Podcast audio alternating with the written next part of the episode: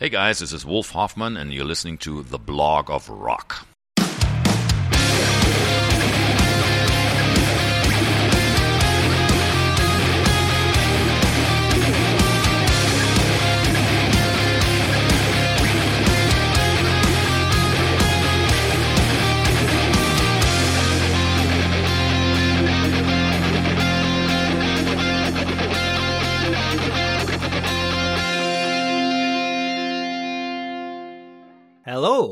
Welcome to the Blog of Rock, your hard rock and heavy metal podcast music magazine.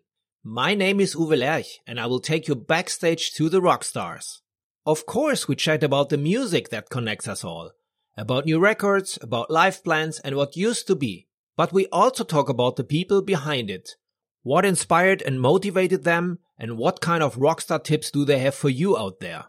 In the show notes, that is the description of this episode that you are hearing about right now, you will find a central link for all usage that will also take you to my official Facebook group. I would be happy if we get to know each other there. Are you ready for the start? Well, then come with me. Today's we're going back to where this podcast series began exactly 10 months ago. To Accept. To the band that melted German heavy metal for the first time almost 40 years ago with their groundbreaking albums Breaker and Restless and Wild. With his razor sharp guitar solos, one man is still at the steam boiler after more than four decades. Wolf Hoffmann. The new hot iron Too Mean to Die is about to be released. I met Wolf during his promotional tour in Cologne, where of course we talked about the new songs, the special production conditions, the expansion to a now three-part guitar army, and the change tour plans. Hello Wolf Hoffmann, good to see you. It's you're finally back in Germany doing the promotion for the new album Too Mean to Die. How are you doing? I'm doing great. It's great to be back in the fatherland. Every other country says motherland. Germans say fatherland. But you're not coming with empty hands, you're coming with a new album. That's right. So I'm tell never me about this. empty-handed. How can I come back empty-handed? We've got a brand new album. It's called Too Mean to Die, which fits perfectly in the Corona times because we figured let's not do a Corona album. Let's not say a let's not have a feel-good theme in this whole thing. We say we give the fans what they want. A, a t- typical in-your-face metal album, and we we call it Too Mean to Die. We're looking forward. It's you know, and the recordings took place under a bit difficult circumstances. You recorded it in Nashville in your home. That's right, Nashville, Tennessee, where we've recorded the last few albums, and you know it started business as usual. In March, we met with Andy Sneap and Mark Tornillo in the studio. We started laying down the first six or eight tracks, and all of a sudden, it was the news were getting worse and worse on TV. You know, we had Fox or CNN run all day long, and it was breaking news, breaking news. It got worse and worse. So basically, we had to call it quits and said, you know, everybody wants to go home, and we'll see how this all develops. And because we didn't know, is the world going to end, or, you know, we can't really keep pretending nothing. You know, we're making a heavy metal album, but maybe there's no world anymore when we get, are done. So we didn't really know. Actually, we are a little. Some of us were a little freaking out. But anyhow, long story short, we called it quits, went home, and regrouped two or three months later to finish the album. But by that time, nobody could enter the country.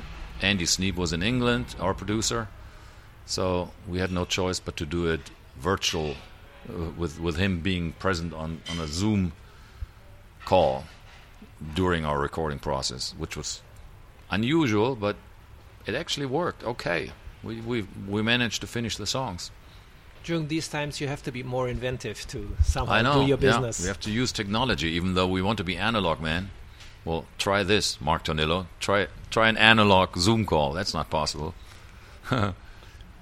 But it worked out, Yes, it did. luckily. Yep. First song is The Undertaker. It just came out as a video. Yeah, it's going to be the first uh, single, first uh, first video. Going to be released on October second, and yeah, I think it's a typical Accept song, but still, it's got a few elements in it that are new, and yeah, it's called The Undertaker. The Undertaker. Yeah, the lyrics are by Mark. That's I right. As understand, yeah. always, Mark writes the, the lyrics, and in this case, he wrote the lyrics first, and I, I wrote the music to the existing lyrics, which is not completely new, but it's not the norm for us. Usually, it's all starts with the music, and then we think about lyrics after that. in this case, he had the lyrics first, and then I wrote the music to it. And the whole album will be released next year. January 15th, it's going to be out worldwide. And uh, the only weird thing is our tour won't hap- won't be happening then. Normally, I mean, all these years before and all these albums before, we usually toured. When the album comes out, you go on tour and you promote the album, and the album promotes the tour and all this kind of stuff. But in this case, it's all been pushed back to uh, 2022. So we have to wait a year for the for the tour now, which is totally unprecedented and crazy. And hopefully before there will be some festival dates, but you don't know. We don't know, but we hope that we can do the summer festivals in Europe in 2021. But all that seems like so far away in the future. I don't even know, man. And then you will come with a full lineup because you're now a six pack, six piece band. Yes, a six well, pack. Six pack, the six pack attack. uh, yeah, I mean, we discovered Phil Shouse. He was filling in for Uwe on the last um, tour that we did with an orchestra. That orchestra run we did in uh, last year in 2019, and we found out what a great player he is, what a nice guy he is, and how well we all got along. So we figured instead of you know deciding between him and Uwe or just sending Phil back home and never see him again, we just decided to just take him on board and as an additional guitar player. And we already did some shows that way, and it, it worked out fantastic. It's slightly unusual because here it's one more, but it works out great. So now we've had, Accept as a four piece, as a five piece, and now as a six piece band. Crazy. So you needed also to rearrange some of the old tracks. Yeah, some of it, of course, yeah. which is a lot of fun. Now we can, you know, pick and choose which parts, who's going to play what, and you know that's going to be fun. And somebody could have a drink in between. No, no drinks. Just water, I mean. That's right. We're German. Work is work. That's right. And that's schnapps right. is schnapps. So, how far are the reactions on the new album? You're doing a press tour currently. Yeah, the album is done. The album is mixed. It's in the can. It's waiting on somebody's desks at Nuclear Blast to be released. And uh, I'm just doing the press right now, spreading the word, and uh, talking to folks like you. We are looking forward. Thank you for taking well, so your time. I. Yeah, I hope you like it. I like it. So, all the best to you. Thank, Thank you very much. See you soon. Cheers. If you enjoyed this episode, please follow me at the podcast dealer you trust so that you don't miss the next one.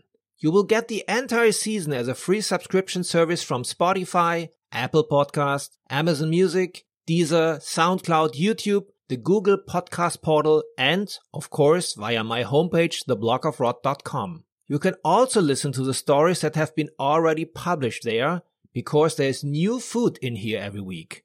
And above all, Tell your friends and share the good news on social media. Alright?